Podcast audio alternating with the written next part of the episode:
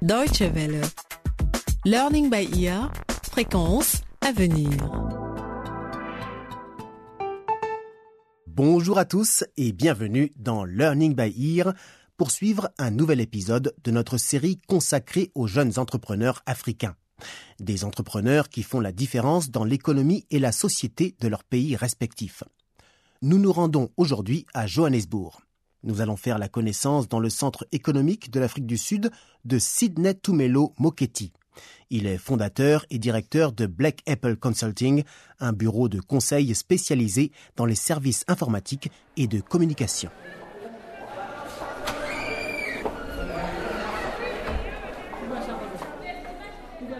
Les écoles sont nos meilleurs clients en ce moment.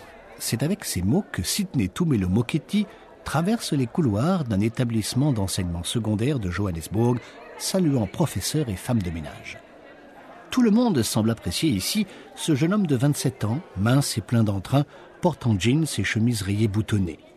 Sidney affiche un large sourire en se remémorant ses années d'écolier.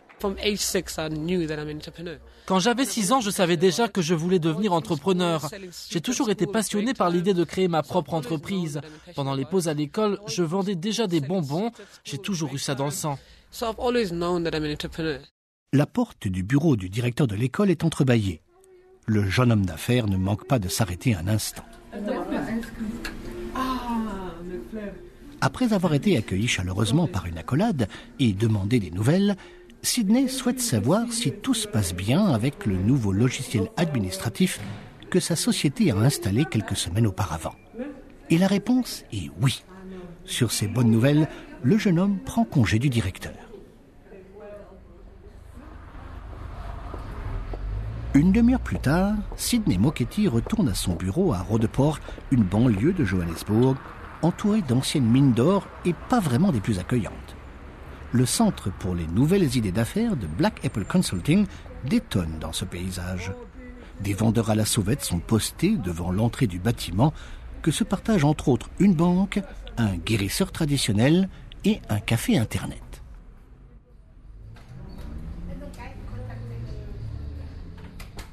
Sydney entre dans son bureau, un lieu investi par des créatifs, avec une douzaine de jeunes femmes et hommes assis devant leur ordinateur portable. Sidney dirige cette société. Ici, c'est lui le PDG. Voilà mon équipe, s'exclame Sidney, pas peu fier. Ils sont en train de mettre sur pied des sites internet pour des entrepreneurs, développent la marque de l'entreprise, mais cela ne constitue qu'une partie des activités de la société. Nous avons également toute la partie informatique, c'est l'une de mes passions. Assembler des ordinateurs, rendre la technologie plus accessible et efficace. Voilà ce qui nous définit. C'est ça Black Apple. Sidney Moketi est installé sur le canapé, à la porte d'entrée, le seul espace vraiment meublé en comparaison avec le reste du bureau plutôt fonctionnel et aéré. Un rêve est devenu réalité à 27 ans pour Sidney qui nous raconte son histoire. Il est né et a grandi à Bloemfontein, une petite ville, un endroit où les entrepreneurs se font rares. Je pense que le défi était le suivant. Qui est prêt à m'encourager à faire éclore ce talent qui m'habitait? Essayer de gagner de l'argent est vu comme un processus néfaste qui donne accès à des choses matérielles qui causeront votre perte. Ce n'est pas dans les mentalités de devenir un homme d'affaires et de créer une entreprise multinationale. C'était ça le défi à relever. Sydney a mis toutes les chances de son côté pour atteindre ses objectifs. Brillant, particulièrement en comptabilité, il faisait partie des meilleurs élèves de son école. Il a ensuite décroché une bourse au CIDA City Campus de Johannesburg, une université privée qui offre la possibilité d'étudier à celles et ceux qui n'en ont pas les moyens. C'est à l'université que Sidney a fait la connaissance de Thabo Radebe, devenu un ami qui partage sa vision et sa passion. Après avoir obtenu leur diplôme en informatique, marketing et gestion, les deux jeunes hommes décident de faire équipe et de créer Black Apple Consulting. Et ce, malgré leur caractère totalement opposé. Sidney est plutôt du genre bavard et extraverti, il aime aller vers les gens, participer à des conférences, Tabo, lui, est plus calme, avec les pieds sur terre. I think I'd advise uh, other people to. Je conseillerais à ceux qui souhaitent créer leur entreprise avec un ami de s'assurer de la complémentarité du duo pour éviter de tomber dans la rivalité. Par exemple, Sydney est le PDG et cela ne me pose pas de problème. C'est moi qui ai dit, d'accord, tu aimes parler, rencontrer des gens, c'est ton truc. Moi, je m'occupe du bureau, j'organise le quotidien, je m'assure que tout le monde est à l'heure et fait ce qu'il a à faire. Nous avons une bonne relation car chacun a ses prérogatives. Mais si nous voulions être tous les deux PDG parce que la compagnie nous appartient à tous les deux, cela poserait des problèmes.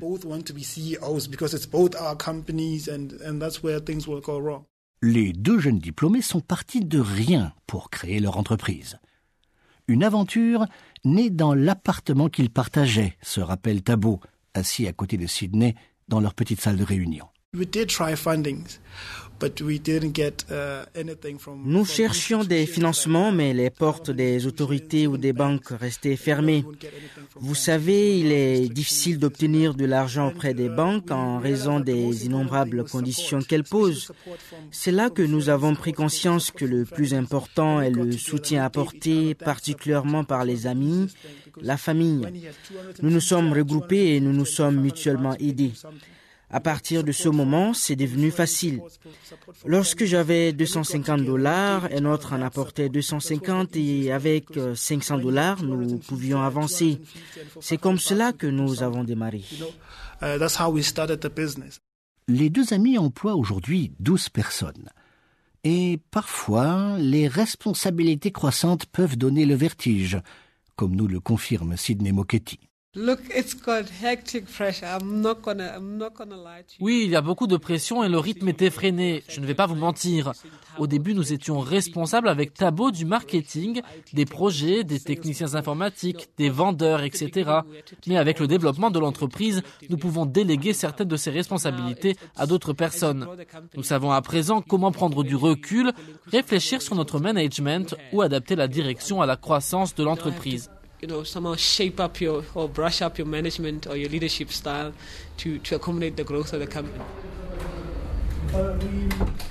L'entreprise a grandi, mais sa philosophie, elle, demeure inchangée. Nos deux compères souhaitent faire profiter d'autres personnes de leur expérience.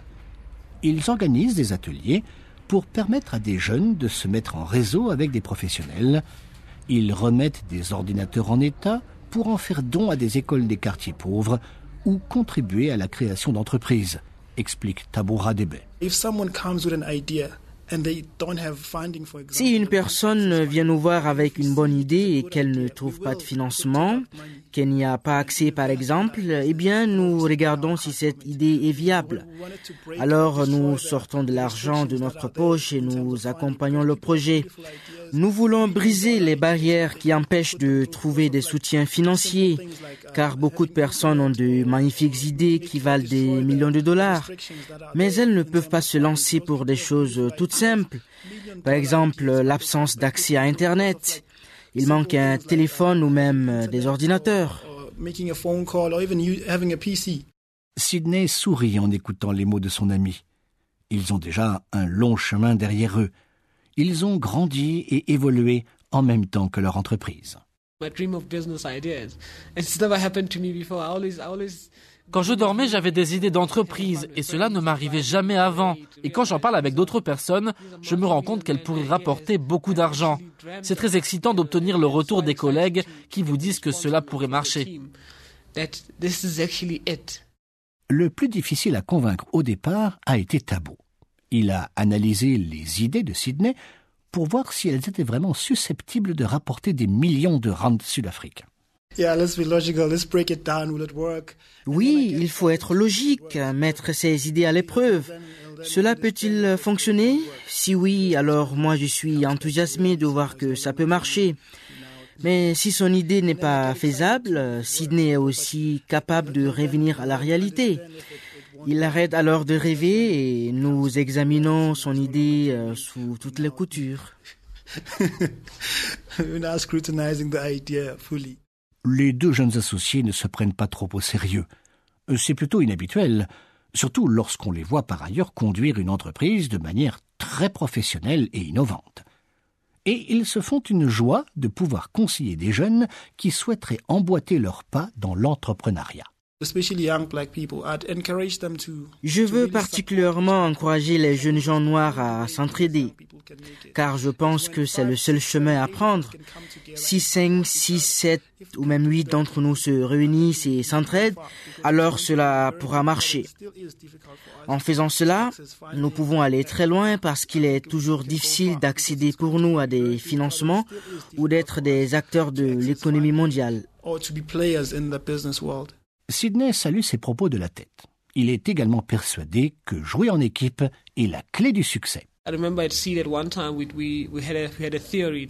Je me rappelle qu'au CIDA, une fois, nous avions abordé une théorie sur un enfant qui développe son village. Il souhaitait rassembler les connaissances des villageois pour rendre la vie meilleure. C'est cela qui est important, partager les informations. Il s'agit du désir de demander comment, pourquoi, etc., toutes ces grandes questions il est primordial d'apprendre. Il faut se nourrir de son environnement, des expériences des autres, soutenir l'interactivité. Vous apprenez à l'école à vous faire un curriculum vitae et à vous mettre en rapport avec les autres. Il faut tout faire pour que ce que vous faites ou essayez de faire arrive à son terme.